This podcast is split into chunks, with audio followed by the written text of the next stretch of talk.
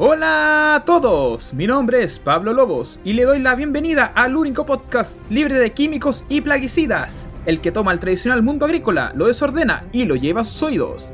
Bienvenidos al 12 episodio de Agricultura sin Pepas. ¿Será duodécimo? Duodécimo, ¿no es cierto? Estoy pensando. el 12, que ya, no, ya como que ya hace tanto tiempo que no grabábamos que ya se me olvidó cuál episodio venía. Sí, este es el 12, bueno. Este es la, Este- el capítulo Pisces. El, este el 12. Sí. Bueno, primero que todo, darle la bienvenida a todos quienes nos escuchan, como siempre, agradecernos, agradecerles por el compromiso que tienen de volver a escuchar este podcast que tuvo en un, en un hiato, ¿se dice? En un parón.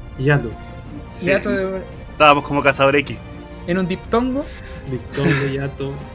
y estuvimos dos semanas de flojera que no grabamos el podcast, aquí, así que nos volvemos a reunir, andamos con harta información que ha pasado estas dos últimas semanas que tenemos que hablar, así que para no dilatar más el asunto, quiero presentar primero a quien inventa y divaga, mi amigo personal, Fernando Pepe Rojas López. la presentación. Puta Pepe Roja, po. Oye, pero si es por lo, le- por lo atrasados que estamos, hombre. Ya, No, por, si no, no, no, o- no por lo malo. O sí. Ah, ya, ya, bueno, al menos. Pero llego, llego al menos. Ya, igual grande Pepe Roja, sí, está bien. ¿Cómo están, chiquillos? ¿Cómo están los- nuestros Pepas escuchas? Yo, bien, contento de volver a grabar. Aquí con, con hartos zamañones en la oreja y las manos. Eh, así que va, va a estar muy, voy a estar muy ad hoc al tema que se viene hoy día para todos. Así que démosle el pase a nuestro al tercer Sunny. Al tercer Sunning. Sí. Ya pues, entonces, por supuesto, le damos la bienvenida al limitado y jamás igualado, a Marcelo Internet Explorer Jara. Mari Mari con Puché. Ah, ¿viste? Estamos. Estamos ¿A qué? ¿A qué le venía a sacar la madre? Ya No, está diciendo te show. Sin garabato, Ya- sin está garabato. haciendo Hola, hola a haciendo todos. Hola a todos, chiquillos. Eh, para ponerse un poco ad hoc también con, lo, con la actualidad. Esta pluri. Eh, pluri mm, Nacionalidad. Plurinacionalidad. Es que. ¿Sí? ¿Será plurinacionalidad la No palabra? sé. No, Yo sé que está la caga. Yo sé que está la Está, caga. está la cagada, está la cagada, está la cagada.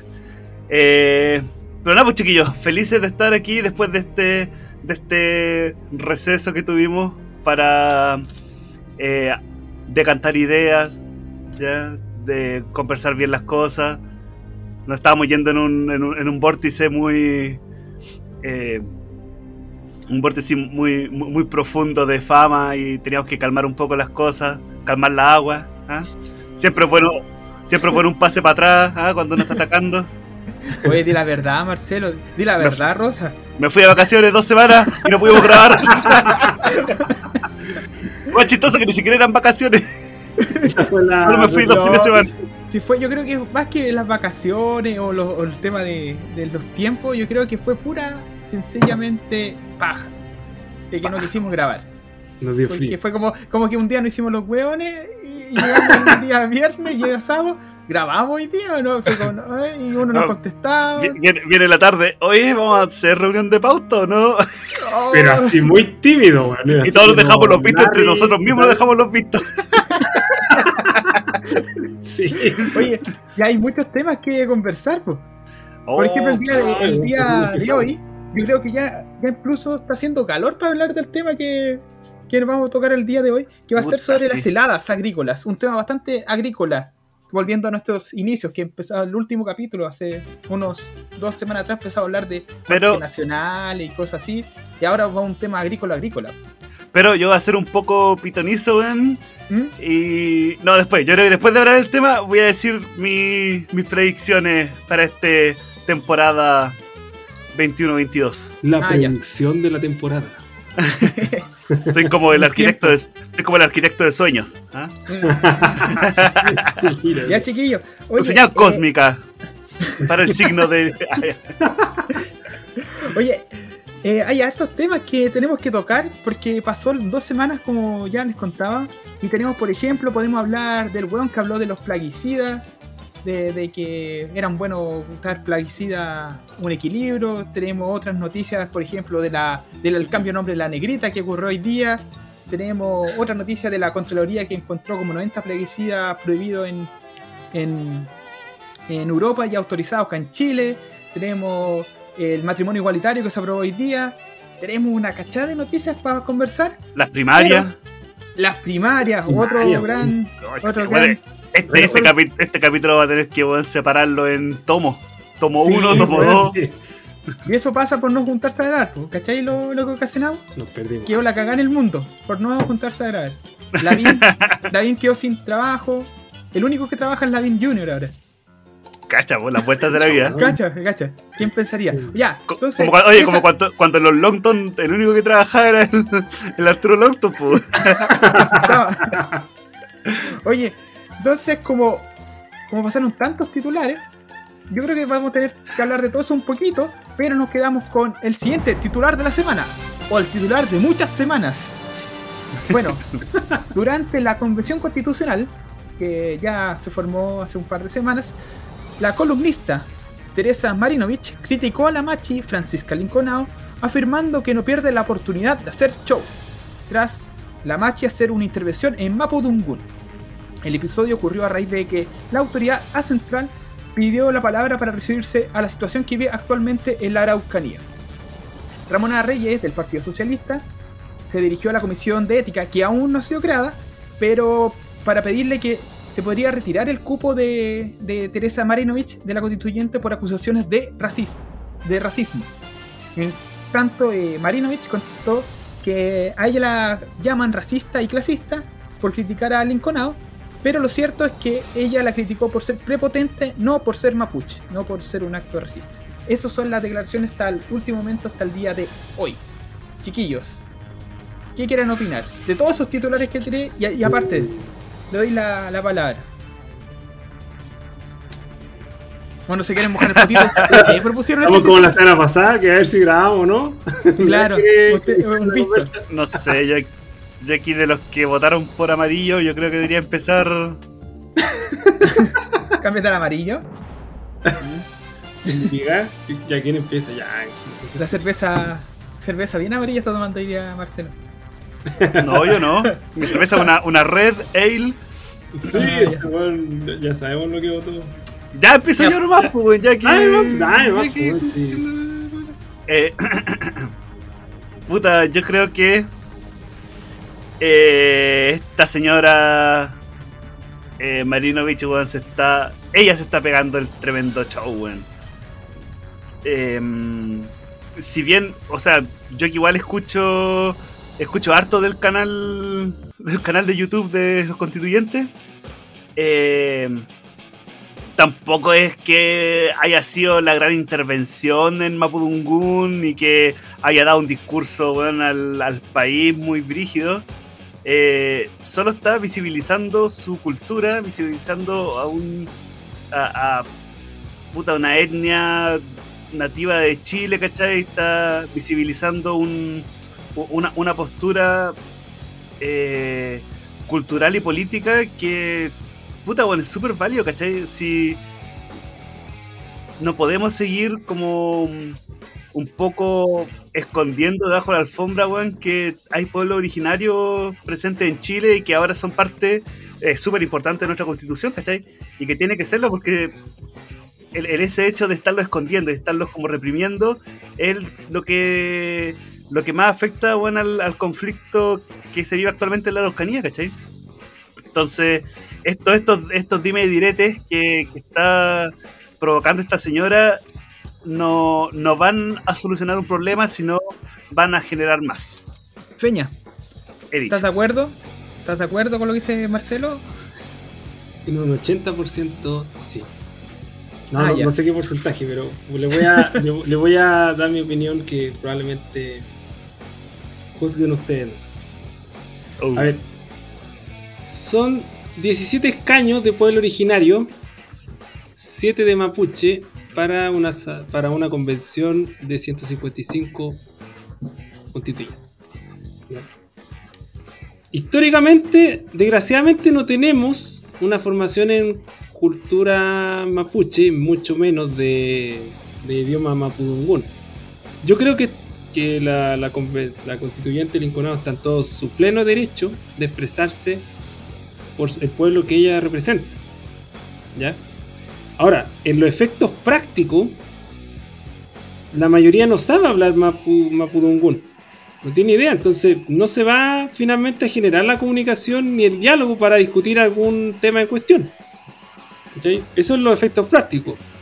Sin perjuicio, como, como, repito, eh, como digo, decía antes, del derecho que tiene la, la constituyente Nicolás de expresarse en su lengua, su lengua original. ¿ya? Eh, sin embargo, bueno, si se va a dar espacio a, la expresión de las lenguas originarias, para que haya un entendimiento entre todos los constituyentes, porque esto es una convención que es de, Chile y de los pueblos originarios, también o de, todos los actores que conforman este país, ya eh, vamos a tener que, va a haber que haber algún, tra- algún intérprete para poder, para que entienda el resto también, porque para, desgraciadamente no tenemos la formación, no sab- yo no, yo al menos no sé Mapudungun, no tengo idea, entonces no, no voy a entender lo que quiere expresar algún constituyente que hable alguna lengua originaria, cahuéscar, ¿cachai? Sin embargo, nuevamente el tema de las formas que tiene Marinovich no es para nada la apropiada de, de, exponer su punto de vista y de decirle show. Eso es una falta de respeto que no- obviamente es condenable total. Porque cada cual puede, tiene que expresarse como quiere, pero el tema práctico, claro, si no consigue ser entendida por el resto de los constituyentes, pero no es para tildar a alguien de show, ya por su forma de, hablar. Y justamente porque obviamente si la, la constituyente tiene, tiene ganas de expresarse más justamente como dice Marcelo, para visibilizar que en Chile también se habla este idioma. ¿Ya? Entonces no es la forma de, de, de- de poner tu opinión tildando de show.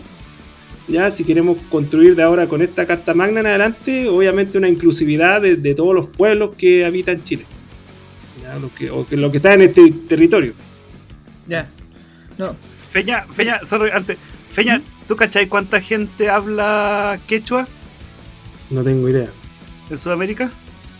No tengo idea. Que es como la lengua, es como, es como poder decir, hacer el símil de, de lengua de, de, mm, de mm, cultura originaria de Latinoamérica.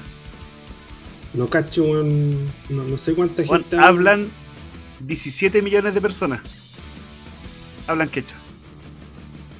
Entonces tampoco, y lo habla, puta, Perú, Bolivia, norte de Chile, Colombia y el norte de Argentina. Eh, entonces, puta, no sé, siento que, siento que igual es como... mm, Puta, si ya no, no- no han impuesto lenguas, eh, puta, antiguamente, en los años 50, 60, 70, eh, ponían en los colegios francés e inglés. Ahora está más, más que nada tirado al inglés. Y el inglés hasta ahí nomás, porque que más encima nos enseñan pura gramática, ni siquiera nos enseñan a hablar, nos enseñan a ver si está bien la oración, ¿cachai? No es una comunicación muy efectiva que digamos. Yo creo que poner Budungún como quizá, a lo menos como un optativo, yo creo que no, no sería, no le haría daño a la, a la plurinacionalidad. No, para nada. O sea, de ahora en adelante, ojalá por incluir las lenguas originarias, ¿cachai? Sobre todo la mapuche, que es de la originaria la más la más relevante de todo, o sea, por temas de, de historia, qué sé yo. Pero desgraciadamente, hoy en día no tenemos formación en lengua mapuche No. para entender mapudungún. Ni siquiera Rapanui, ¿cachai? Yo no tengo idea tampoco. Igual son pueblos que obviamente, fuera de los letreros que ponen en el aeropuerto, qué sé yo, no. No, no. ¿No ya, viste, ¿no viste la novela? ¿Ah? ¿No viste Llorana? Eso fue lo que más. tengo Ahí, aprendí todo, ahí aprendí todo. O, o- o la película de, Mampato, el Sí, Oh, pues, Tancatamanu. ¿ah? Claro, ya, claro, ahí. Pero es lo único, weón, lo único. Entonces, Sí, para efectos sí, de. aparte, falta. estamos contra el tiempo, ¿cachai? En tema de la, de la convención, entonces. Puta. Es válido, ¿cachai? Pero para efectos prácticos. Bueno, va- vamos a tener que poner intérpretes, ¿cachai? Para que el resto entienda, porque ya, ya no tuvimos la formación. Mira, yo encuentro que. Lo encuentro la razón un poco a los dos.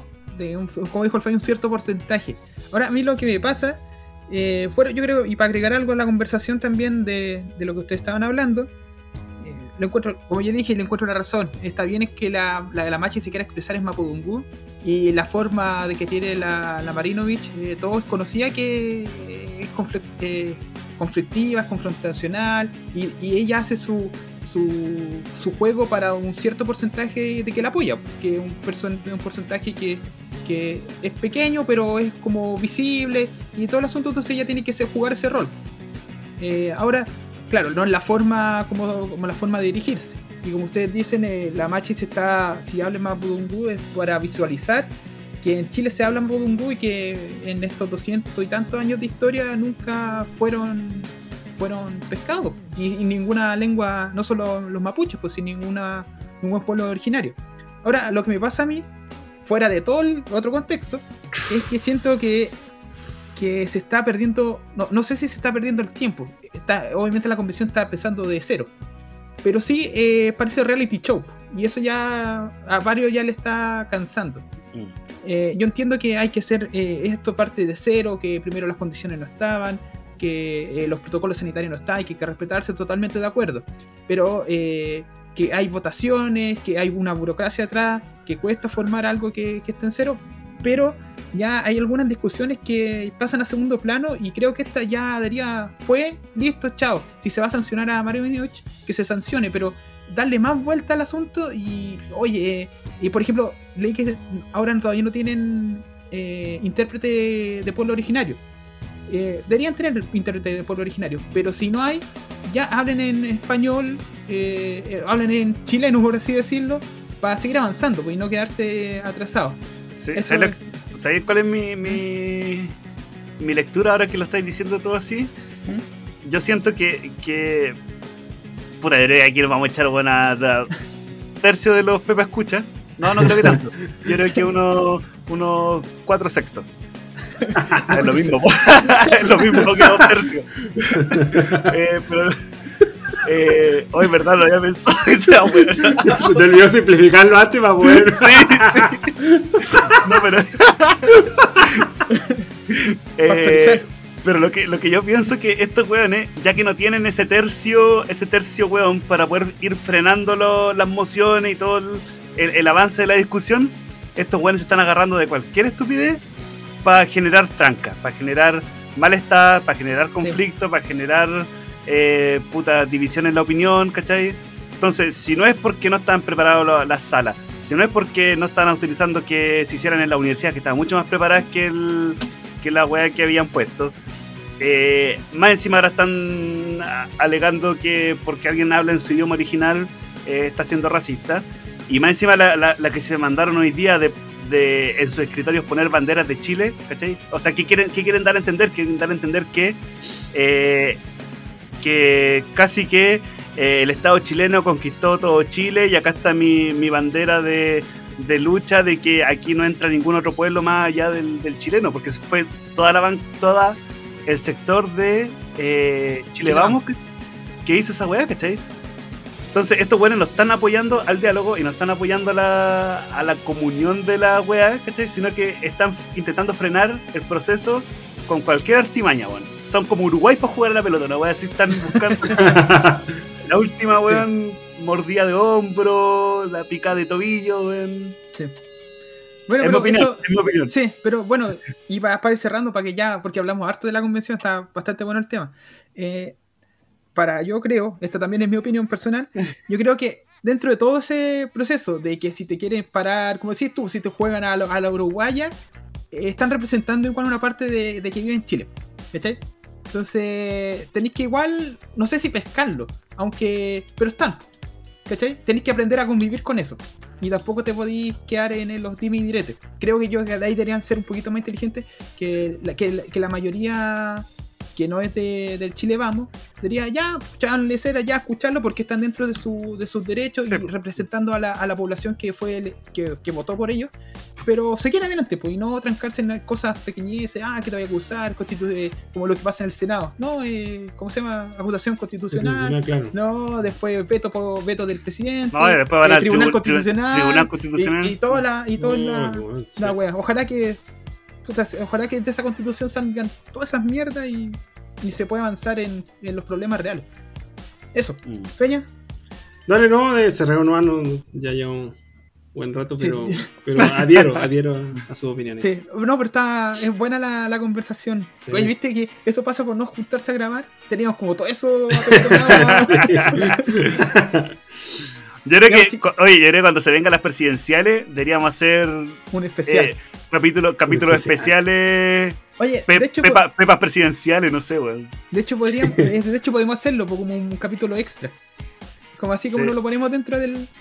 ¿Sí? Incluso, Sí. incluso te da la opción así como un bonus track. Bonus no, track, es- no tan, no es tan Sí, porque de repente, de repente estas conversaciones y estos debates, weón, dan Sí, para largo y nos tenemos que así como auto hacernos Cortar. zancadilla nosotros mismos, weón, para Y, lo- y los que pro escuchan. del agro.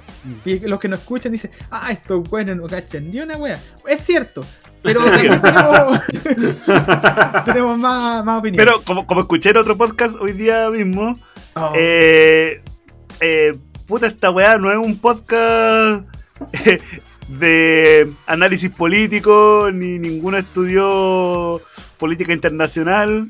No somos, eh, sábelo todos de lo que hablamos, excepto de la del agro. Así tampoco, que. Tampoco. No, y pero- menos. sí, leí la weá de 10 de la mañana nomás. ya, Así que no se queden con lo que nosotros decimos, weón. Googleenlo igual. Ya, chiquillos. Entonces empezamos a hablar ya del tema que nos convoca hoy día, el tema que sabemos un poco más, que venían siendo qué son las heladas y cómo influyen en nuestros cultivos, en nuestros arbolitos, en nuestras plantas interiores, en nuestra hortaliza, en nuestros huertos. Y para eso tenemos siempre al gran Fernando López, que nos va a contar la historia. Ya, siempre con La, la historia de la helada. ¿Cuándo llegaron a Chile las heladas, Peña? No. Llegaron No, con los españoles. Cuando, los, Claro. cuando, los, cuando los niños del bosque querían luchar contra los hombres salvajes. los caminantes blancos. Ay, Ya, Peña, te doy el pase para que tú hagas la introducción. Ahí se suena más bonito. Sí, Y la helada, ¿cómo, se forma? Esta vez no voy a hablar de historia de la helada ni nada. Del, del- voy a irme a lo concreto, no voy a divagar. Voy a tratar de no divagar, divagar tanto en este podcast. Ya, chiquillos, ad hoc al, al invierno, vamos a hablar de la helada. ¿Qué son las heladas? Las heladas son enfriamientos bruscos de la superficie, ¿ya? de la superficie terrestre y también de las capas más inferiores de la atmósfera. ¿ya?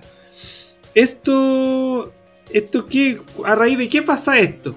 ¿Ya? El, pasa cuando tenemos una radiación que va hacia la Tierra, ¿ya? Y, en la, y, cuando tiene que reflejarle esa radiación la, la Tierra hacia la atmósfera, ya va perdiendo obviamente temperatura la, la superficie terrestre, ¿ya? Y finalmente se enfría el aire, el aire de las partes más bajas, la que está al lado de la superficie, ¿ya? Finalmente. ¿Qué es lo que pasa en esto? Aquí es donde tenemos que nosotros distinguir un factor importante que en este caso son las nubes. Las nubes para el tema de las heladas. Cuando nosotros tenemos un cielo nuboso, la radiación terrestre ocurre un fenómeno que se llama la inversión térmica. Que en una noche nublada, la radiación terrestre es, tiene una especie de resistencia por las nubes que están en la noche y hacen que la pérdida de calor no sea tan, no sea tan masiva.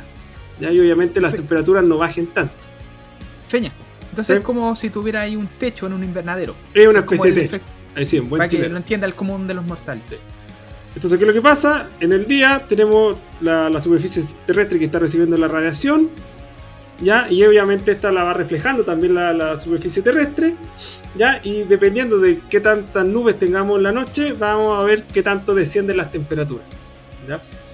Este concepto eh, se asocia al tipo de helada más común que viene siendo la helada radiativa. Entonces, y en cambio hay otro enfriamiento brusco también que se produce, que son las heladas advectivas.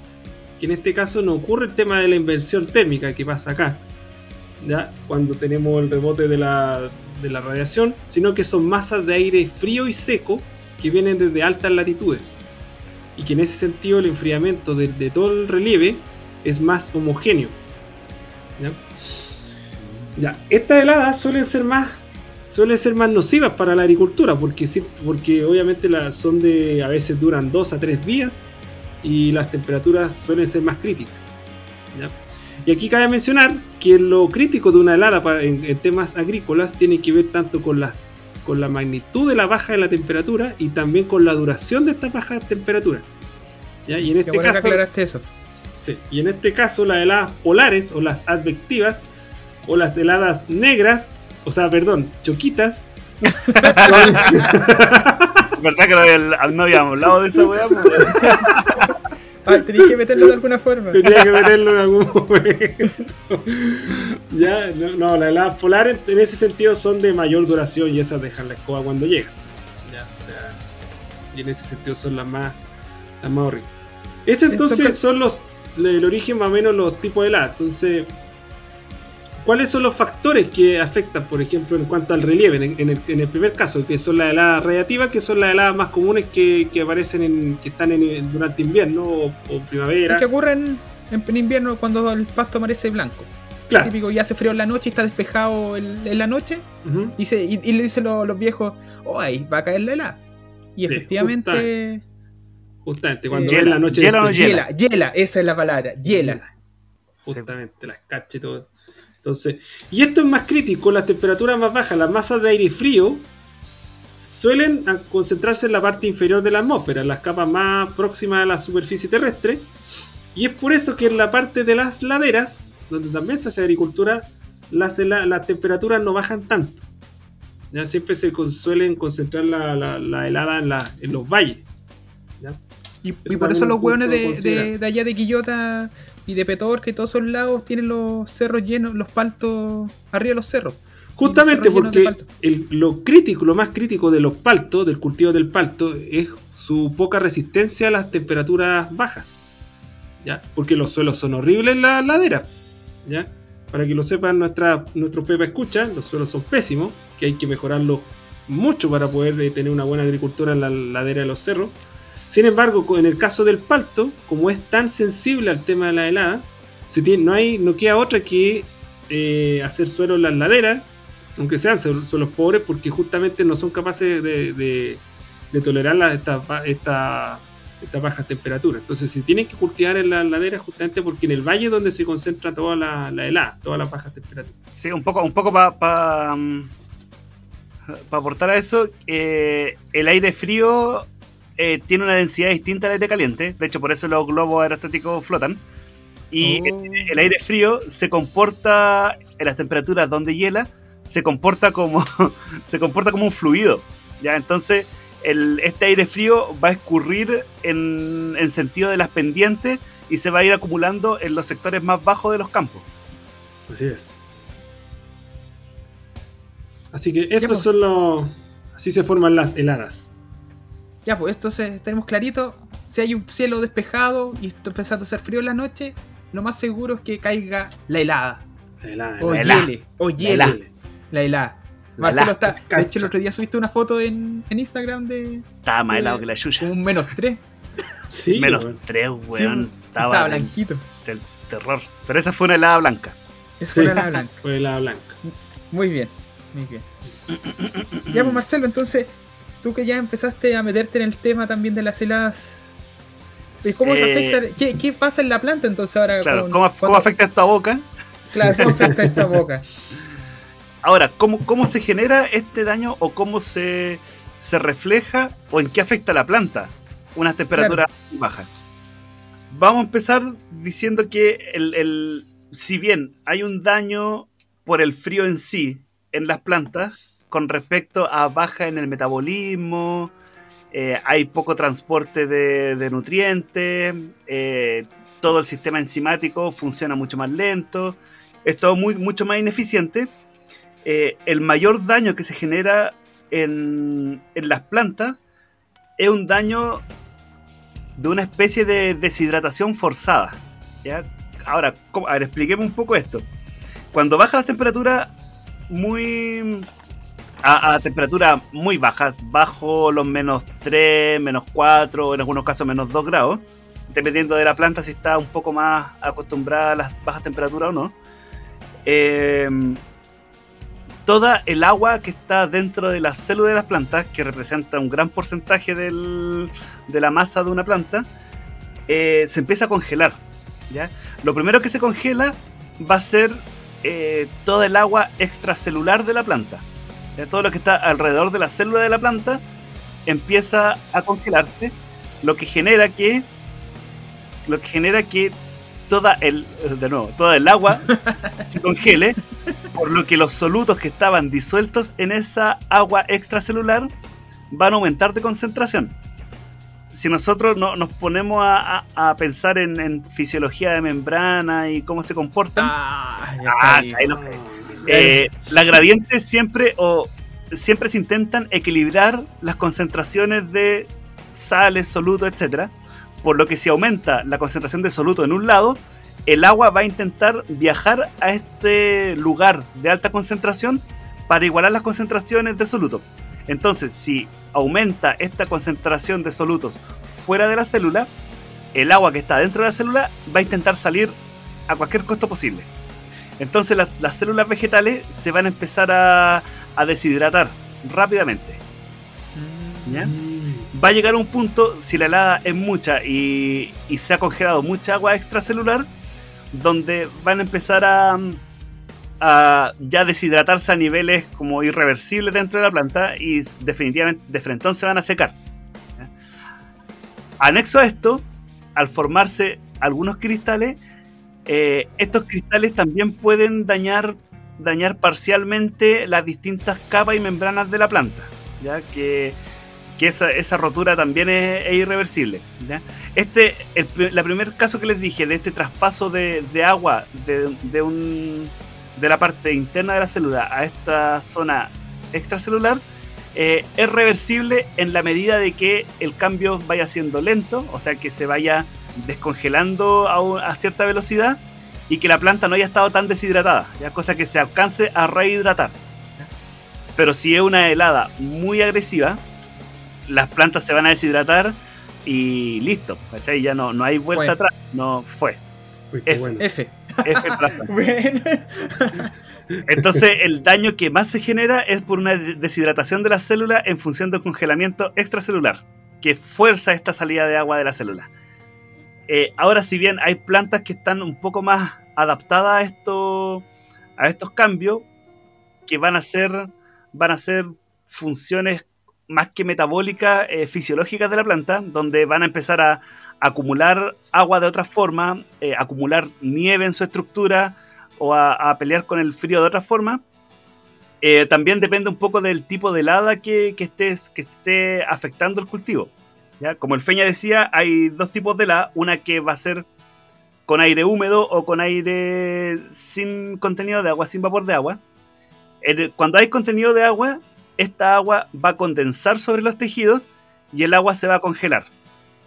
Para los que ya te Espérame, la está en la ola. En la pero yéndose a la física de, a la física de las partículas, el agua líquida tiene un tiene cierta entropía. No, no era, fuera de chucha, weón, La weón. partícula de Dios. La cosa es que tiene, tiene un estado energético mayor el agua, el agua que está líquida que el agua que está sólida. Entonces el agua al congelarse libera energía que Sí. se, se transmite como calor. Entonces el agua al congelarse entrega energía. Eso, Por eso eso- cuesta mucho entenderlo. Pero. Igual es pa'l así, sí, pero en simples palabras, cuando el agua se congela, cuando una botella de agua se congela, libera calor. Claro. Genera- libera, libera calor. Y aumenta la temperatura de. Claro, de y de hecho nosotros como agrónomos usamos este fenómeno para el control de las que van a explicar más adelante. Claro, exacto. Pero a diferencia del otro tipo de helada, que viene do- donde una masa de, de aire frío y seco, no está esta presencia de agua que pueda congelarse sobre los tejidos vegetales y esa es la más peligrosa que, que existe, porque aparte de, de su forma agresiva y, y dura- duradera en el tiempo, eh, no tiene este contenido de agua que amortigua un poco esta baja en las temperaturas de los tejidos. Es como Freezer. Bueno, Como Freezer, primera forma, Freezer era acuático, mató, mató a cuánto, no me puse ahí. Y después Sí. ya la tercera forma, no. tenía- no, y tenía después, que- y después Freezer dorado, no, está No, sí, por eso te digo No, yo, pues, sí, era así de. Si la helada, una helada blanca, por así decirlo, es, es complicada para los cultivos, una, una helada negra ya es su forma evolucionada. y no hay nada que hacer. Sí, pues no, y ahí ya no hay nada más que hacer que entregarse a la vida. Ahora, las plantas también, como comentaba, también tienen formas de, de combatir esto. Una son los árboles eh, caducos, ¿ya? que son menos sensibles a la helada que los persistentes que habla el Feña como los paltos. Claro. Mira, y que justo ahora vamos a pasar al siguiente tema que tenemos en cuestión, que lo teníamos en la, en la pauta nunca, que nunca pescamos, y que es cómo las plantas toleran esta helada, porque si bien es cierto, eh, cuando llega una helada y, y la mayoría de las personas que no están ligadas, siempre digo las personas que están ligadas al mundo del agro, pero las personas que no tienen mucho conocimiento de, fisio- de fisiología vegetal, eh, dicen, ah, una helada se me va a quemar la planta. Y el concepto de quemar, porque al final el daño que uno visualiza en, la- en las plantas es como si le estuviera quemado, como si el sol hubiera Sí. pegado muy fuerte. Sí, que se ve negrito de repente el, Es- la punta también, de la brote, sí. Sí, ¿Cuánto, cuánto fue que, que conversamos que alguien preguntó en agronomía que si se quemaban las plantas? eso creo que fue como los primeros podcasts. De hecho, fue el primer primero. capítulo, ¿no? Sí, primer sí, capítulo. fue, ya ¿eh? contó esa talla. Sí. Es que eh, fue con los pesticidas, porque dicen que algunos pesticidas queman las plantas y se pueden ocasionar incendios. Esa era la anécdota. Ah, pregunta. bueno, la helada también Bueno. quema las plantas. Exacto. Y también Oye. pueden haber incendios. No. Sí. Oye, no, no, un paréntesis, no empezar a hablar de lo que pasó en la universidad ni los ramos, porque si empezamos a hablar de helada, de clima sobre todo, tenemos aquí uno, un- ¿De una bastante cercana, una experiencia bastante cercana de las primeras pruebas de climatología, donde Defina, Bueno, defina un clima boreal. si bien es cierto que en Estados Unidos es Navidad, en Nieva y hace bonitos de nieve. Claro. Por eso el viejito pascuero viene tan abrigado. Ahí ya se pueden imaginar qué persona empezó a divagar sin tener eh, idea de lo que estaba ¿Qué contestando. conclusiones más. ¿Qué, qué silogismo? Ya. Conclusiones. todo? Ya, dale, no, bueno. Ya. Fuera de este paréntesis, entonces, las plantas, eh, o sea, existen plantas que toleran mejor las heladas que otras. Como decía Marcelo, eh, bueno, uno lo puede ver a simple vista. po. Por ejemplo, hay plantas que con un poquito de, frío ya muestran daño o sintomatología, como son los paltos. Paltos. O, o- y otras que son resistentes. po. Por ejemplo, los cactus que están en el desierto y que toleran el frío y el sol y están en el extremo, no les pasa ni una cero porque tienen mecanismos y estructuras que están diseñados para, para soportar el agua y algunas plantas pueden soportar, no sé, por ejemplo, los ajos, los ajos que, que uno siembra, en otros lados les cae nieve y, y se- y no les pasa nada. pues. Y- Oye, una pregunta, así, ¿Mm? paréntesis. ¿Mm? ¿Los ajos los plantáis o los sembráis? eh, Uh. se siembra, eh, se siembra, sí. se Pero tú poní. ¿qué- Cuando ponías algo en la El tierra, ¿qué diente. poní? Entonces, entonces plantar, pues. que tú pones el diente, del diente de la, Esa es la pero el semilla, ¿no? La semilla. Viene Sí, siendo que no la es- semilla. pero no es que semilla, no es la po. semilla. No sembráis, po, es la-. Es la, es la estructura de. de- Es un de- tallo, el tallo eh, modificado, claro, pues, ¿no? Es un tallo modificado, efectivamente. Tú estás plantando al final un clon. Claro. El clon del, del ajo. No una Eso. semilla. Se Una, una variante. Ya. No. Este, este podcast estamos muy. La enfocó para eso, para, sacar. No, para nada. Ya, pues, entonces eh, hablamos de, la- de las tolerancias que hay de diferentes plantas eh, a la helada. Pues, entonces tenemos plantas que son que toleran, toleran bien la helada y ahí decía Marcelo las plantas caducas o a las que se les cae la hoja, no sé, como los manzanos, duraznos, líquida ámbar y todo lo que ahora en invierno no vemos hojas. eh, No es porque le guste botar la hoja y porque dice, ah, voy a botar la hoja y. Para que el otoño sea No, bonito. Claro, Para la, fo- para la foto. la idea de esos árboles es justamente botar la hoja porque almacenan todos los eh, el azúcares y todos los nutrientes que tienen durante la temporada, lo almacenan y lo llevan a las raíces y después generan estructuras de resistencia para que el frío no golpee eh, y no y no, y no dañe a los tejidos que son más, más propensos a, a, entre comillas quemarse, que son los tejidos verdes. Entonces Lo, por eso se les lo cae- más tier- lo más tierno. lo más tierno, No, exacto. Entonces, por eso botan la, la hoja. No así los, los, los frutales de hoja persistente o plantas de hoja persistente como son los paltos, los cítricos. Y esos siempre sufren por el helado, porque siempre tienen un tejido más sensible. Entonces, eh, ya siguiendo con el siguiente punto, empecemos a hablar de, de, de estructuras de, de las tolerancias. Feña, ¿qué puedes contarnos acerca tú que sabes de frutales? ¿O no sabí? Algo, algo, algo sé, algo, algo me acuerdo. De persistente. De persistente No, sí, persistente la otra vez cachamos que, que no mucho. Qué, qué obtuso para esa materia, increíble. ¿verdad? Pero bueno, voy a hablar al menos de las generalidades. Al menos le van a quedar interrogantes a los Pepa Escucha para que ellos averigüen de forma más específica. Pero bueno, eh, podemos diferenciar para efectos prácticos de, eh, los dos grupos de plantas, ya los, per- los frutales de hoja persistente, que no es que no boten las hojas, simplemente la tasa con la que botan y van renovando la hoja, que como que ni se nota, igual se le caen las hojas al ficu, como ustedes pueden ver en sus casas, y van saliendo otras de manera más paulatina. Entonces sie- Claro. lo- siempre se ven follajes verdes. ¿Ya? Feña, eh, no tiene una temporada de que voten todas las hojas. Claro, no es que se ponga no, todo. no tiene, claro. no, no diferencia en temporada de, de una temporada sin hojas de o No hay una estación marcada donde boten todas las hojas y queden pelados. Ya, en este caso, y, y bueno, ahí están los caducos, que obviamente ahí hay es, es un mecanismo de, natural de las plantas que están adaptadas, según su origen, a botar todas las hojas para justamente tener una mayor resistencia a las bajas temperaturas de invierno. Y esto, y nuevamente, sorry por ser majadero, tiene que ver con un tema también que, que hablamos cuando hablamos de las plantas de interior, hace unos podcasts atrás, donde es muy bueno considerar el tema del origen de las plantas. Si bien es cierto, la- Claro. la- la- los frutales de hoja persistente suelen tener una, un origen más bien subtropical o tropical, y obviamente en esa, en eso, en esa zona no hay unas temperaturas bajas como en otras zonas, como en el Polo Norte, en, en la. Oye, por eso, por eso, por eso en Jamaica no hay trineo sobre Por eso. hielo. ¿Cachai? Todo calza, ¿viste? Si no estaba tan mal Claro, respondida la weá. Las plantas tienen todo, todo su origen, uno, como bien dices tú, Feña, eh, hay que ver el origen de dónde vienen las plantas, pues si son plantas tropicales no están adaptadas para el frío, porque en el, en el, en el Ecuador, cerca del trópico, eh, las temperaturas no oscilan entre, el, entre, la, la- entre, la- eh, entre los meses. Claro, Las oscilaciones térmicas son súper bajas. No Sí. como acá que tenemos en- ya más, más hacia el sur o, o más al norte, dependiendo del hemisferio, eh, donde más se marca eh, la- las estaciones. Entonces tiene climas más o, o temperaturas bastante marcadas eh, y más diferentes oscil- oscilaciones térmicas. Entonces por eso algunos árboles se dan súper bien en el trópico y otros árboles no se pueden. Por ejemplo, por eso aquí en Chile no, se, no hay plátano. Claro, no hay, O hay banano, plátanos, pero no, hay- se dan nunca. Y no si hubieran plátanos, se congelarían todos.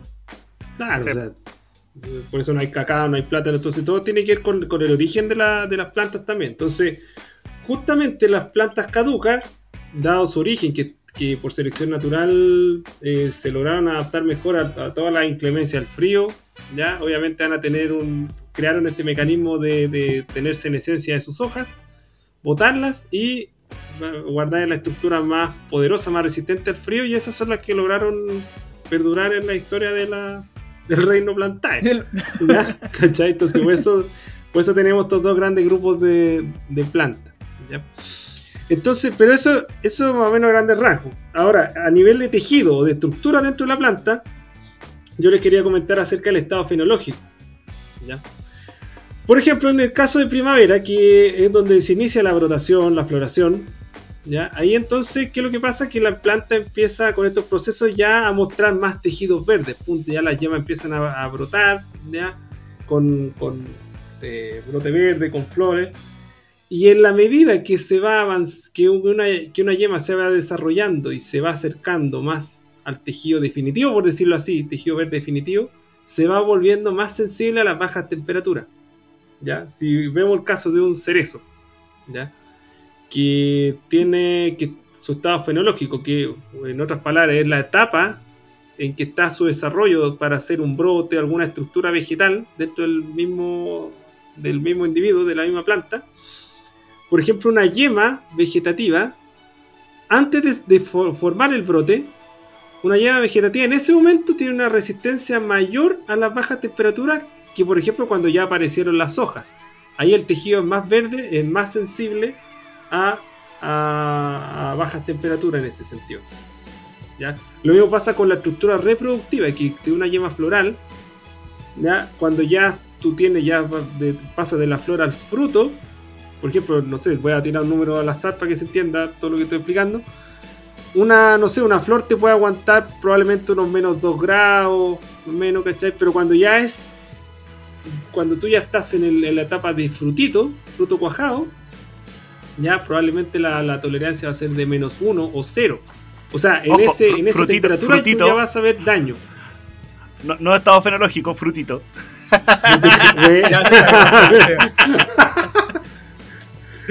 Pero más- para que se entienda. No, está bien. También hay que aclarar porque no, no vayan a escuchar agrónomos justo y respondan la prueba y saquen un, un 2-3 como otros que sacaron ahí en Te persigue el climatología. Sí, así que. no, está bien precisar. Así que, pero eso, a medida que se va desarrollando más la, la estructura, se va volviendo más, más, más sensible al, Peña, a la baja temperatura. Yo quería agregarte también eh, sobre lo mismo que estabas hablando, y por eso se dice, bueno, no es malo que, ah, que hiele, es algo natural, pues. Eh, siempre van a haber heladas. El problema es cuando hay heladas en, en temporadas o en meses que no deberían haber tan bajas temperaturas, y ahí es cuando se cocina el daño tan grave, en, por lo menos en la fruticultura y, en la- y bueno, y la- el tema de la hortaliza. Cuando, por ejemplo, ya en septiembre, que la- las plantas, las flores, ya todos tienen sus tejidos más verdes, y hay una helada, ahí es donde queda la grande, porque se pierde las flores, se pierden los, los frutitos, dijo el peña. Se pierde, se pierde- no, pero se pierde al final, eh, se queman todas estas estructuras que ya no tienen una, no se pueden revertir. Y ahí es donde pierden la temporada y queda la grande. O, o, o No, ya en por- noviembre, sí, que la, y- la ponen barra. y dando el ejemplo, por ejemplo, del, del, del cerezo, un desafío para todos los asesores, todos los agricultores de, que se dedican a, a la cereza es justamente hacer el raleo de flores. Ya eh, siempre te está teniendo la incertidumbre, escucha, si corto más flores del árbol, voy a tener menos producción frutal, pero voy a tener una, una cereza grande que obviamente se va a vender en un, un mejor precio allá en China. Va a caer en otra categoría, va a tener otro re- tipo de retorno. Pero si, si podaste muy fuerte, quiere decir que si, si te arriesgaste decís, no, sí, no creo que hiele tanto este año, voy a dejar, no sé, una carga mínima esta vez de flores. Y te viene una helada, finalmente te va a quedar sin producción. Y eso también, obviamente, es, crítico y, ese, y esa incertidumbre es, es difícil Ese manejarla en ese sentido. Gran que- F. Oye, La gran, la gran F. La gran F. Y ya que yo le iba a preguntar a Marcelo eh, sobre el tema de, la, de lo que pasaba con las viñas eh, en cuanto a su experiencia, pero es, pasa casi lo mismo que los frutales. Y no, no creo que no tenemos que dar tanta vuelta sea, en, en lo Práctica- prácticamente porque la vida es un frutal también. Exacto. Entonces, Más o menos, más o menos. eh, Exactamente. Entonces, solamente que la vid tiene buena tolerancia a la helada, eso sí. Tiene mejor, más tol- más tolerancias que, que algún otro, Sí, o sea. Sí, depende de la variedad. Ya, el depende. Depende de la variedad. Depende. No, pero aparte, aparte, igual tenéis como un plan B en el caso de las vid, Claro. porque la yema de la vid es una yema compuesta. pues Entonces, si muere la yema principal, tenéis las secundarias que igual te pueden fructificar. Es de no menor calidad y es menos es de menor calidad y menos cantidad, pero no perdí, no es el todo nada, ¿cachai? No es como en, el, en los cerezos, durazno, todo esto que Sí. sacan la flor primero y, y después Sí. ya no tienen nada. De hecho, el año pasado se, en Casablanca en general y Leida también eh, celó bueno, el chardonnay, pero así, bueno, así, brigio. No, brigio, brigio, brigio, brigio. Onda, tú veías y daba pena porque veías veías el campo, no sé, pues veías el campo de, de Pinot Noir, veías los de Sauvignon Blanc con los ápices verdecitos y el chardonnay todo así doblado y café, conchetumare. Mirá y te daba pena, pues lloraba y así mirá y... Pero después salió esta yema secundaria que salvó la vida. Tiene, tiene, tenía vuelta, por así decirlo. Tenía vuelta. Qué bueno. Bueno, Oye, yo les voy a contar así en forma breve eh, lo que pasa con la hortaliza. Para que nosotros lo veamos como breve, brevemente. De forma efectiva. Ya no. Entonces, bueno, ¿qué pasa con la hortaliza? Porque los frutales, como decía el Feña, tienen mecanismos para soportar, botan la hoja y listo. Las hortalizas que uno, la que uno generalmente consume se siembran en la temporada. O sea, no duran más de un año en la estación. Entonces, aquí hay que irse al- ya al tema de mercado. ¿Qué pasa? Eh, la mayoría de los agricultores siempre se arriesgan a sembrar en los periodos más críticos. O sea, siembran cuando ojalá esté corriendo la última helada para salir antes o para sacar su producto antes. Por ejemplo, pongamos un ejemplo, eh, eh, zapallo o melones. Ya, melones, que me gustan los. Ah, Chorro de melones. No, sí, sí sabemos. Claro. Hay- aquí en Quinta Tilcoco se caracteriza por ser una zona melonera, pero por sacar melones ya como en la quincena de noviembre. ¿Cachai? Mm. Entonces la mayoría del país, los melones están como en diciembre, casi en, en enero. Ahí cuando tú estás comiendo los primeros melones. Pero si tú sacas un melón en noviembre, nadie más pa- tiene melones. Entonces obviamente el, el- el precio que te pagan por un melón en, en noviembre o incluso en octubre es súper alto. Y ahí justifica la inversión en el agricultor. Y bueno, de hecho, los, eh, los melones están al precio de sandía en ese tiempo, pues, bueno. Claro. Sí. Entonces- Oye, ¿y allá hacen festival de los melones o algo así? Sí, pues. Pero ese es tema para cuando aparezca el, ese ya en diciembre. ¿Y hay algún especial. concurso de- Ah, aparte mira. del en el festival, oye, de, de los melones o no? Ahí. Claro, no, si, si tienen que venir cuando después pase toda la, la pandemia, ahí van a cachar como. Vamos a regalar entradas a ese festival de Y- los melones. y hay harto melón. Y hay harto melos con vino, harto melos con vino, para la fiesta del melón. Buena, a mí me gustó. A mí me gusta.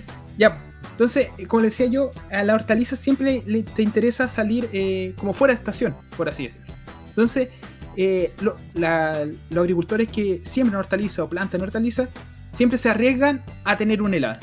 Entonces, porque ellos podrían, efectivamente, como una, una temporada, yo podría plantar melón en diciembre y voy a tener melón en, marzo sin ningún riesgo de helada, pero mi melón no va a valer nada. Y eso es aplicable para todo tipo de hortaliza. Entonces, ahora, lo que pasa acá, que siembran melón en, en agosto. Ya el próximo mes van a estar empezando a sembrar los primeros melones. Entonces, sí, lo- ahí hay diferentes técnicas que vamos a tocar a continuación que ayudan a evitar que hayan esta, que la helada lo afecte. Pero si hay una helada bastante fuerte, eh, con un melón plantado en agosto, chao melón, te perdiste toda la producción, toda la inversión del año y fuiste. Y ahí es donde se Oh. suicidan los, los agricultores y, y F para todo. F para todo. F para todo. Entonces, para que no suceda eso, existen mecanismos ya no naturales, sino eh, ya estas son soluciones que te da la tecnología y la agricultura y los agrónomos y toda la investigación que hay detrás. Ahí es donde nos contratan. Ahí, exacto, Ahí donde- para el chamullo. Y para evitar que, que se hielen o helen o sean afectados por el helado los- nuestros cultivos. Entonces, chiquillos, no sé si quieren empezar ustedes o les cuento yo con la hortaliza, si con la hortaliza. Dale ¿Qué nomás se con la hortaliza. Dale Ya. con los melones Ah, sí, uno- Es que el melón es el, el ejemplo perfecto para contarle Uy, cómo, se soluciona. Te Sí, gustan los melones, ¿eh? Me gustan los melones. Oye, entonces, eh, bien, si tú plantas un melón, o sea, ahora, ahora en esta, de hecho hoy día andaba en el terreno y estaban plantando zapallo italiano. eh, en esta fecha, hoy día, justo hoy día, aquí en Quinta. Entonces, si ese zapallo italiano tú no lo plantas con una cierta protección, que se plantan en túnel. Y ahí donde vienen, no sé si conocen los, los túneles de plástico, Ah, sí, sí. Sí, se lo he visto. son con- como unos túnelcitos. Ya, eso es fundamental para plantar eh, zapallo italiano en fuera de estación. Eh, que son. Es tecnología como bastante simple, que un, es un mulch plástico. De, tiene un cierto metraje, ci- de cierta tecnología. Hay, yo te metí un mundo de eso. Incluso yo fui a Argentina a ver una fábrica donde, donde hacían mulch para helada. A ese nivel. Oh. Que hay unos que son antigoteo, otros para invernadero. Hay un mundo ahí. Y existe también otra tecnología, por ejemplo, que son mantos térmicos, que esta ya es más nueva.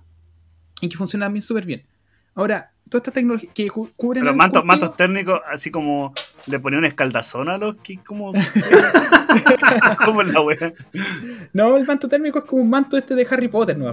Es un Ah, manto blanco. Ah, ya era. y ah, se lo ponen por sí, encima de los ah. cultivos.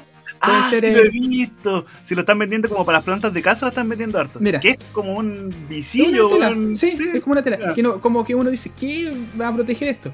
Pero esa te puede, por ejemplo, para los zapallos italianos o melones, si te cae una helada de 0, menos un grado, bajo una cierta, obviamente, una cierta hora, no sé, una o dos horas, eh, te la tolera súper bien y te ayuda al cultivo. Mm, Y mira. increíble cómo funciona mejor eso que el mulch. Entonces, aquí, aquí, en, la, aquí en Quinta del Coco, ¿qué hacen? Ponen mulch térmico primero y ponen después el, el- O sea, perdón, ponen la manta térmica y después ponen el mulch. Entonces le ponen doble protección para, para evitar que caiga nada. Ahora, Mira. hay diferentes tipos de. Esos son el mecanismo como más clásicos de la hortaliza. Si tú querés ver una hortaliza, generalmente van bajo ese túnel. Obviamente, ahora hay, hay incluso hay algunos eh, una, una, una química en Talca, que no me recuerdo cuál es el nombre, que creó un producto especial para, el, para helada, que tú lo aplicas cuando va en el riesgo de helada y aumenta la cantidad de, so- de- de azúcares que andan dando vueltas y ya tiene todo un funcionamiento fisiológico que ayuda, que, que evita que, que también la- sean afectadas por helada. Mira. Ish. Y ahora el- Mira. eso es más o menos lo que pasa con hortalizas. No sé ustedes en frutales, ¿qué, qué se quedarán? En, O Pucha, yo- a, a yo, llorar. lo, yo lo que he visto en las vides, las tres cosas que, que he visto que es lo más común que hay, eh, yendo de lo más barato a lo más caro, eh, la primera opción es el control de helada con aspersión, ¿ya? que lo que hace es mojar las parras básicamente o las estructuras vegetales y el mismo efecto que decíamos, pues, al congelarse el agua libera energía y esa energía se libera en forma calórica también. Eh, entonces van, unos aspersores o unos regadores sobre la- las parras donde cuando llega la alarma de helada se prende ese riego y se mojan las parras. El único problema es que gasta mucha, mucha, mucha, mucha agua. Entonces en sectores donde el agua es limitada eh, es súper, o sea, más que no conveniente, te termináis más rápido en la reservorio de agua que tenéis más adelante para el riego. Entonces ahí tenéis que ver qué vaya a priorizar. Mm. Entonces ahí está, está complejo. Segunda opción son unos ventiladores gigantes. Estos ventiladores gigantes lo que hacen es hacer turbulencia y mezclar el aire frío que está en la parte baja de los campos con el aire menos frío que está en, la parte superior y como que mezclan estos dos, dos masas de aire y sube la temperatura ambiental un par de grados. Y ahora, para las partes donde no podéis ni tirar riego ni poner estos ventiladores gigantes, eh, contratáis básicamente un helicóptero. Un helicóptero que se pasea, se pasea para allá, se pasea para acá, generando dos efectos. Uno que genera esta misma turbulencia que generan estos ventiladores gigantes. Y más encima lo- los motores liberan cierta temperatura que también ayuda a calentar un, un par de graditos ahí que ayudan. Pero hay que tener mucha plata porque estos buenos son más caros que, que Blandi. El helicóptero de Thanos. Como por Sí. ahí. No, y son, de hecho, y son como Blandi, weón. Cobran terrible caro y trabajan dos días en la temporada, weón. Oye. Peña, no sé si quería agregar al- algo más a estos sistemas, porque yo después tengo, ya para cerrar, me encontré, ahora se- recién se me ocurrió, le voy a hacer una pregunta a usted. Ah, ya mira, yo eh, de, de los métodos que mencionó Marcelo, agregar uno más que, bueno, me da igual risa, porque hay otro método también que se ocupaba que era el de la estufa. Hay veces que Ya. ocupan uno, Sí. una especie de estufa en los campos, que se, que se logra, se, se pone de 200 por hectárea. Que se ocupó, no, no era tan poco frecuente hace unos años atrás. ¿eh? Claro, entonces eran una especie de quemadores No, de un combustible. brasero ordinario, weón. ¿Cachai? Unos braceros vienen que se demoraban un minuto en prender la weá. Ocupan mucha mano de obra, pero era lo que había, lo que se ocupó durante un buen tiempo, y ni tantos años atrás, como les digo. ¿ya? Y obviamente se ocupaban quemadores para poder generar esta radiación y, pa- y mitigar algo del, del efecto de lo del. Ahora, imagínate la- el control del helada por agua a presión que tiene un detector de baja temperatura que se activa automáticamente el sistema de riego para poder mojar las parras. Yo imagino cómo habrá sido la dinámica, weón. Onda, no sé, puta. Oye, bailar, weón, anda a prender los quemadores, weón. Imagínate toda la hectárea, weón. Me imagino, weón. me imagino con tu chispero prendiendo cada weón. No me imagino un weón con, como así corriendo la maratón con la, con la, Con la- la- toda la. Sí. o sea, puta, tenéis que ser rápido, pero, pero es otro método que quería agregarlo, aunque igual se ocupó antes. ahí, ahí se inventaron las maratones, pues. Ahí se inventaron. En la antigua Grecia, cuando querían controlar el A en las vides, corrían. Pero eso, esos son los Oye, otros métodos. No, me- oye, Peña, justo tocaste un tema bastante bueno que yo ahora se me ocurrió preguntarle, pues, que eran como métodos, como métodos que no sirven para, para la y que son muy frecuentemente usados ah, en la actualidad, pues, que son como mitos, pues. Como, no, échele un poquito de no sé qué y me para la. no le va a pasar nada con la helada. por ejemplo, es típico eso de que los tres aprendimos esto, eh, y, pero es que se sigue haciendo cuando fuimos a la clase de climatología, es que, que queman llantas de camión, rueda de camión, como dijeron ahí. Ya, eh, Bueno, ahora- ahora con la ley antibarricada no se puede. Oh. No, pero queman en muchos lugares, eh, siguen quemando llantas de camión para. o de, o de autos, eh, para que salga, se quemen. Se supone que ese calor va a aumentar la temperatura del potrero, pero lo que efectivamente hace no es nada, porque al quemarse, eh, todo el aire caliente se eh, asciende. Y el aire frío sigue estando, entonces la- la- lo que sirve para el helado es mínimo, es, estáis contaminando nomás y, Sí. haciendo barricadas. Pues. Sí, sí, es lo mismo, el mismo efecto que, que hablaba el, el Feña, que Feña. también se usa mucho en. Si uno ve eh, fotos del año pasado, por ejemplo, en, en Francia en general, eh, también estuvieron muy afectados por bajas temperaturas la temporada pasada. Y mostraban fotos de las noches en los campos y eran puras antorchas prendidas entre la hilera. que eran puras, en verdad eran puras mini fogatas una al lado de la otra que claro, generan un efecto, pero es demasiado local. Entonces, quizá ese metro cuadrado alrededor de la de la de esta fogata entre comillas se va a cuidar, pero es súper ineficiente. Mm, sí, por eso yo quería. No sé si te sabía algún mito, yo tengo otro más. Aparte, ¿sabes qué, ¿sabes qué se me había olvidado? ¿Mm? Eh, que se había otro otro otro otro efecto que ayudaba a la cristalización de la, del agua en las células que se me había olvidado comentarle no sé si has escuchado eh, el concepto de oh se me olvidó el nombre pero es como agua súper fría Mm, No, como No, sub-cero. no, no lo veo. Claro, como no- el no- no cine sé si- de. ah, ¿El cero absoluto? sí bueno, como la aurora boreal así bueno. Que- no sé si has cachado cuando Ejecución dejáis aurora. Ejecución aurora, esa buena. Eh, dejáis, ¿verdad? La aurora boreal son las luces culiadas que están en el Sí, en film. la- los Esta- que va a Kraken. aparecer en Navidad en Estados Unidos. Sí. en tierra, en tierra de oso. Y uno se convierte en. Ay, oh, las. No sé si, si habéis cachado cuando dejáis una botella de agua quieta en el freezer, eh, ese líquido está súper helado. Y tú después agitas eso o le pega, le da un golpe y se congela la Ah, botella completa. Sí, he visto esos videos en YouTube que lo hacen con la cerveza, como que magia, así como que Sí, la cerveza está. sí, normal, pasa con la cerveza Le pegan un golpe y pss, se congela. Se congela. Ya, eso mismo pasa algunas veces donde este líquido está a muy baja temperatura, pero sigue en estado líquido y basta con un poco de viento que hace que los tejidos se choquen entre ellos y se congelan.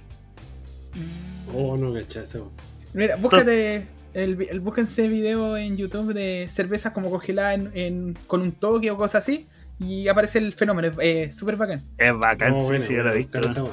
No lo he visto. Y, si quería hacerte así como. Bueno, ahora ya no se pueden hacer muchas fiestas, pero si quería hacerte así como el bacán en una fiesta. Así como, oh, mira, tengo una. ¡pah! La congelo al toque. No, pero ahora sí, pues si ahora con pase de movilidad, sí, po. Ah, de veras. Sí, 3, ya. pase de movilidad, hasta 40 buenos puedo meter acá. Sí, pero, pero casi. Oye, yo le voy a contar, eh, Feña, no sé si quería agregar otro, otra estupidez anti-helada. Puta, no, todavía no, no, no Ah, ¿no tengo más estupideces Ya. por hoy. Ya, ya. no, yo les quiero contar la última. eh, no, no, sino una estupidez, porque se sigue haciendo, pero que es poco efectivo. Y es aquí también cuando va a haber una helada, porque obviamente esto se ve. Y ahora, eh, lo bueno es que tenemos tecnología, entonces eh, el tiempo te avise que va a haber helada, hay alerta de, de helada, entonces te sirve para prepararte un par de horas antes cuando va a haber una helada muy fuerte. Para, como decía, decía en la hortaliza, De hecho- tapar con túnel De hecho, la, la, la UNEMI, la UNEMI manda. Sí, El Choa. Ahora le va a mandar para el Manda lado. alerta. No, el chapo. el choapo. No, pero mandan alertas de la. Y el SAC. No, Meteo Chile. No, hay, hay, un, hay una entidad. Que- agroclima. A esa wea. Sí. Ah, pero... Pero- yo pensé que está, yo dije, van a salir con que van a mandar mensajes al- a, los celulares, weón, de como los Sí. Oye, no, no, si existe. Si existe. Te van ¿Pero para helada? Si tú estás inscrito, sí, si estás inscrito Oh. en una. Le pueden llegar mensajes al celular y así como. Hoy día va a haber eh, alerta de helada. Mira, Eh, bueno. no, por lo que yo le voy a contar que se hace también en la agricultura de hortalizas es que bajo el mismo el principio de, de regar con aspersión el agua, o sea, que re- regar las plantas con aspersión, que le llegue la gotita, que se congele, libere calor y evite los daños de la estructura, se hace regar las plantas toda la noche. ¿Cachai? Entonces Ah, ponen, eh, pero era to- por, por surco. Por Sí, surco, ¿cachai? sí. Entonces, el surco lo hacen. Eh, regan las plantas como si estuvieran regando, hiciera mucha calor y toda la noche regando, toda la noche pasando agua, pasando agua. Ahora, eso yo, según mi experiencia y según lo que me han comentado los agricultores que, que he visto y que me han contado, esto no, no es, no es nada científico, como le gusta al Feña. No hay paper acá. Según ellos, dice, es lo mejor para el AMI. Nunca se me lava una planta. eh, y ahí te empiezan a chamullar. Oiga, si yo no le pongo nada porque le pongo el agua y, y no le pasa nada. Pero bajo la- el término ya estrictamente científico no sirve para nada. Porque ¿cuánta, cuánta temperatura te va a elevar? A lo mejor te, te- puede elevar un poquito la temperatura del, del suelo. Pero ahí a protegerte todo el cultivo, como se hacen con estos sistemas de dispersión, para mí es poco... No sé, les dejo la tarea si quieren investigar sobre eso. No ¿Qué da, no- da ni para cazadores de mito, yo creo esa cuestión. No, porque aquí, porque aquí por lo menos en Quinta del Coco, eh, cuando hay helada, después los viejos pasan resfriados, pues, y lleno el, lleno el hospital, todos congelados, poniendo, regando en la noche. Debieran echarse agua ellos también, pues para que cuando libere. Oye, pero sí se puede calcular, pues. ¿Ah? Sí se puede calcular, pues. ¿Sí? Sí, pues. La- las ¿Cómo? kilocalorías que libera un centímetro cúbico de agua. Es 4,5. Ya, pero tendré que sacar el caudal. Tendré que sacar el caudal y ver si esa elevación de temperatura te, te afecta en la planta. Porque no, no- el agua no pasa por así no como arrastre, pues si pasa por Ah. el ladito de la planta. Puta, Esa- con la manguera entonces. Eh, claro, yo creo que más preferible salir con una manguera. ya, chiquillos, si no quieren agregar nada más, yo creo que estamos por hoy con el tema de las heladas. No sé si Sí. quieren.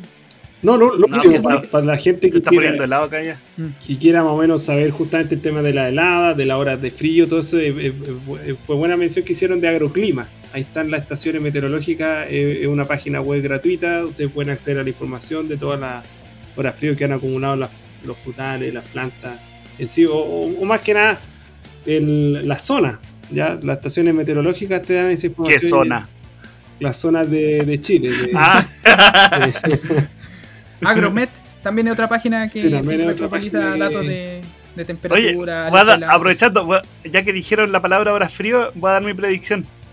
Ah, mira, ¿verdad? porque hay una predicción. Mira que- Sí, es que mi predicción, weón, es que como hizo tanto frío ya para atrás, yo creo que la hora frío de las plantas ya se acumuló. O sea, de, porque ponte tú, hoy día pasé por, bueno, iba camino entre Casablanca y La Viña. Oye, hace y el paréntesis, había- Marcelo. ¿Ah? De, de horas fríos no tiene nada que ver con la- lo que estamos hablando de la. De horas fríos No, son sí sé, método. cálmate, Sí, Cálmate, ya, ya. Eh, venía camino y ya, ya estaban los almendros florecidos, weón. Ah. Entonces, ya las plantas acumularon su hora frío. Y ahora que está empezando esta semana con mucho calor, la planta se le, se le va a activar el clic de cabro, llegó primavera, empecemos a brotar. Y se nos va a venir ahora mitad de agosto, weón, con las plantas brotadas, se nos va a venir una helada. Estoy cachando esa weá ya. Sí. Vamos a ver si está registrado todo, de todo en caso, Sí, está, registrado. Ojalá no pase, ojalá me equivoque. Ahí vamos. Pero raro que me equivoque. Oh. Ya, pues chiquillos. Entonces, después de este postergado podcast, postergado dos semanas para hablar un tema que ya no hace ni frío. Cuando empezamos a hablar del agua, cuando ya estábamos todos cagados de frío, no queríamos ni grabar porque hacía mucho frío. No, pero Ya- cuando se lance este no- podcast, yo creo que van a ser sus buenas bajas temperaturas, eh, según. Bueno, para los que nos escuchen en, en Estados Unidos, en el hemisferio norte, a lo mejor cuando se lance, va a caer justo con Navidad. Sale, weón, Estados Unidos, las olas de calor, weón, 50 Sí, grados a la sombra. Totalmente Oh, no, y por eso te digo yo, po, el frío que también. si está- Esto es todo el cambio climático.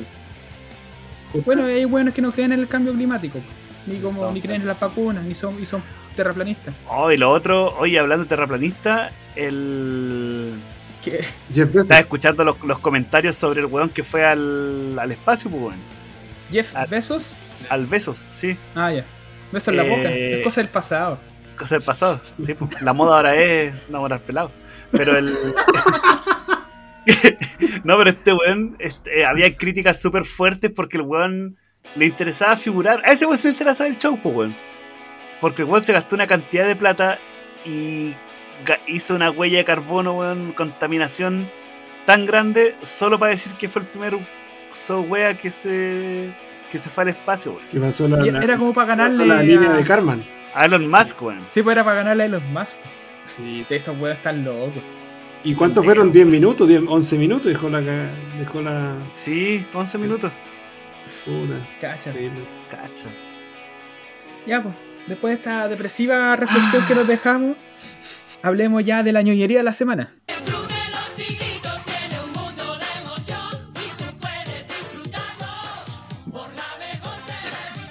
El lapsus grande.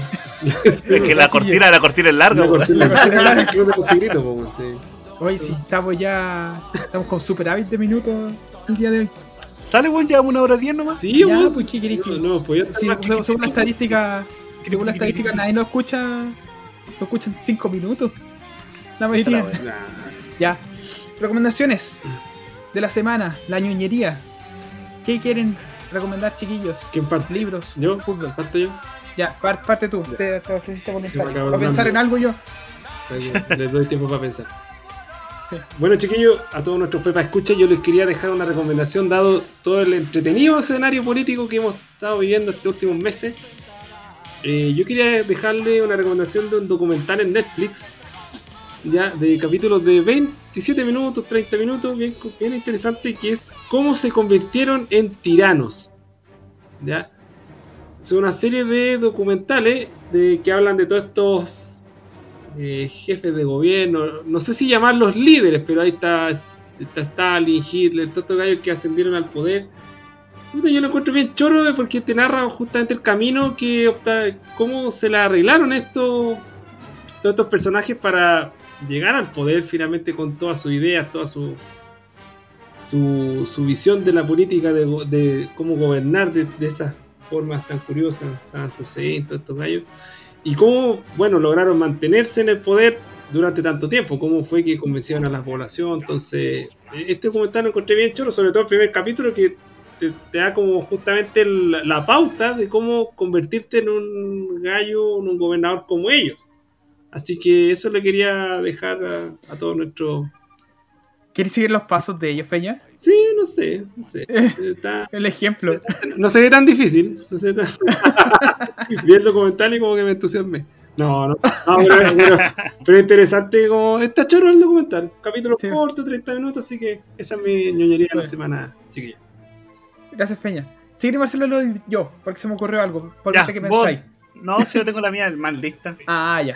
Bueno, yo quería recomendarles esta semana, eh, contarles que estaba con un amigo de la infancia, estuvimos jugando cartas de la lucha libre de, de aquella época. Así, Oh, cuando, las, cuando las cartas de la lucha libre, el llamado Road Deal, era, era moda y se iba al colegio, uno jugaba con los mazos y todo eso. ¿Sabes qué, ¿Sabes qué mazo tenía yo cuando chico, weón? Que. El de Chris Benoit.